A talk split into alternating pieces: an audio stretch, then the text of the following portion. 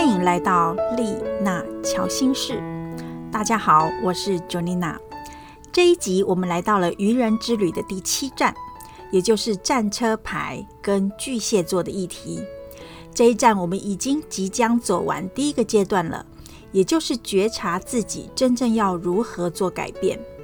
在塔罗牌的愚人之旅当中，会将第一个阶段，也就是一号到七号的大牌设定成表意识；第二个阶段设定成潜意识；第三个阶段设定成超意识。而从心灵角度上来说，这三个阶段分别代表了身心灵。在我们的觉察写作之旅当中，我则是将这三个阶段设定成自己跟自己。自己与他人，以及自己与群众社会，不管如何的分类跟设定，这三个阶段的愚人之旅都是从我出发。唯有理解自己，才能在这条路途当中走出自己的道路。因此，在我们开始分享战车牌跟巨蟹座的议题之前，我们先来聊一下前几集当中所办的证书活动。感谢参与的朋友写了一些资讯给我。而我抽出了其中三位，分别是 J.C. 王、May 丽以及小夏。书籍已在前几天寄出去喽。其他没有抽中的朋友也请支持我的新书，所有的书店都有贩售。在这里呢，我要特别分享的是小夏给我的回馈。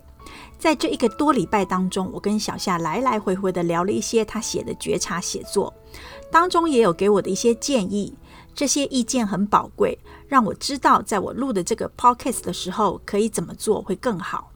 小夏很认真的把每一集我提问的三个问题都写下来，而且还真的用了一本很精美的日记本来记录。小夏告诉我说，他曾上过一些觉察写作的工作坊，因此在写这一类资讯的时候都不会很卡。有时候直觉冥想完了之后，就能够写下一大堆。往后再回头过来看这些资讯的时候，都是天使、高我或者是指导灵提供他的一些讯息。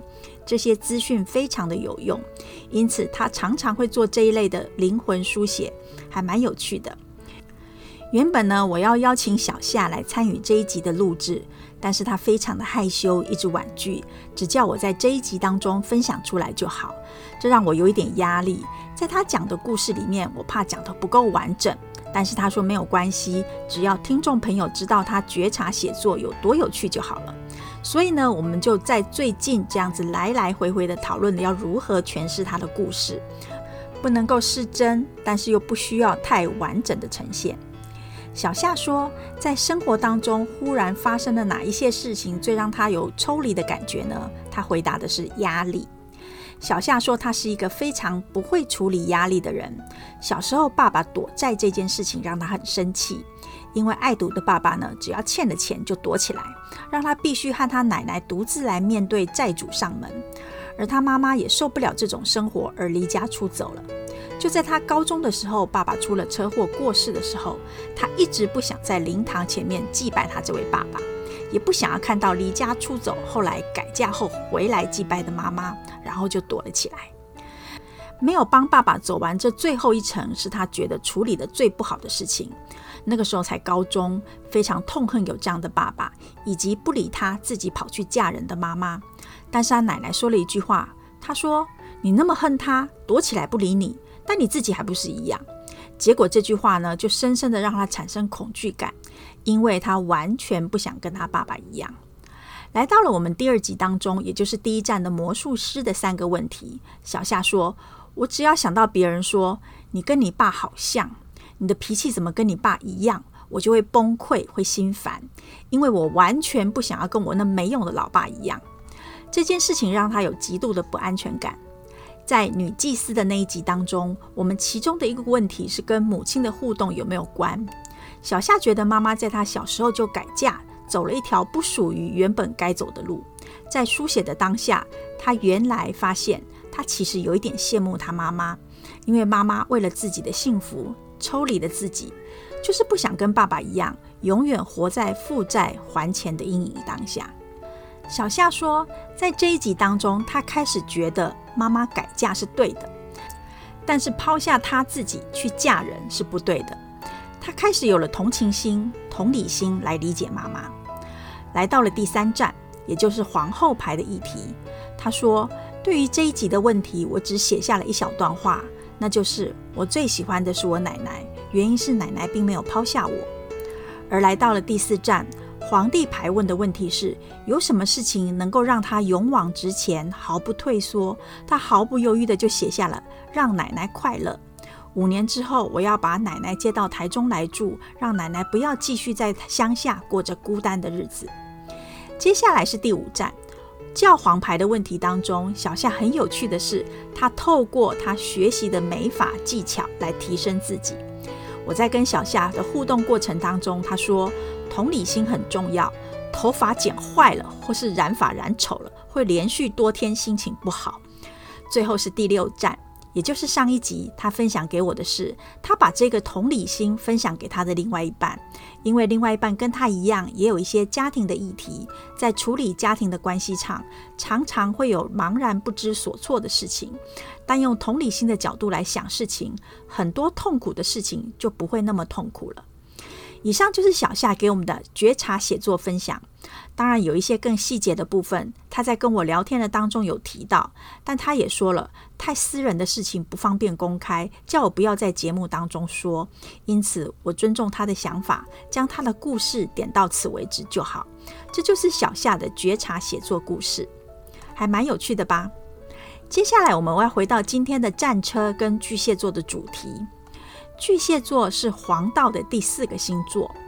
巨蟹座的神话故事是这样子的：大家都知道，宙斯非常的好色而且风流，而他有一个报复心很强的老婆叫赫拉。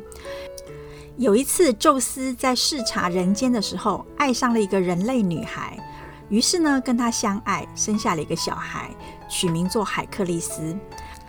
当然喽，天后赫拉她非常不喜欢小三生的这位海克利斯，所以当有一次海克利斯正在跟怪物九头蛇搏斗的时候，天后赫拉呢竟然叫他巨大的魔蟹去帮怪物助阵。大魔蟹一上来呢，就狠狠的要把他海克利斯的脚呢抓住，让海克利斯非常的生气。于是呢，海克利斯就举起他另外一只脚，用力的把魔蟹踩死。天后赫拉为了纪念这一只螃蟹做的牺牲，于是呢，把它放到了天上，成为现在的巨蟹座。所以你会发现，巨蟹座为了帮助某一个人或保护某一件事情而无辜受害，因此你会发现，巨蟹座多半会有被害者情节或者是自怜的倾向。而巨蟹座呢，它是代表一种外刚内柔的特质。而这种特质强的朋友呢，在外表坚强下面，其实他的内心是非常容易受伤的，而且即使是受伤，也是默默的承受，眼泪往肚子里吞。而跟巨蟹座对应的塔罗牌是战车牌，战车牌它穿着一个半月形的盔甲。坐在具有星空的布曼车里面，手中呢拿着权杖，准备要出征。他是神所挑选的人，所以他会用自己的意志力，日以继夜的不断努力往前迈进。